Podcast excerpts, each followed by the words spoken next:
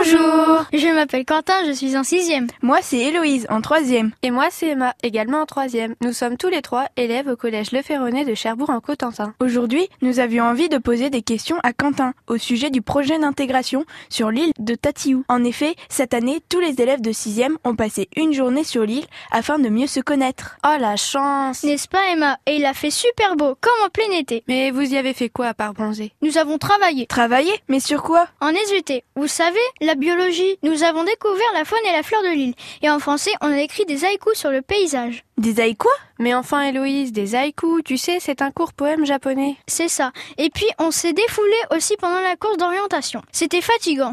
J'avais plus de jambes et il faisait super chaud. Tu ne vas pas te plaindre quand même, Quentin.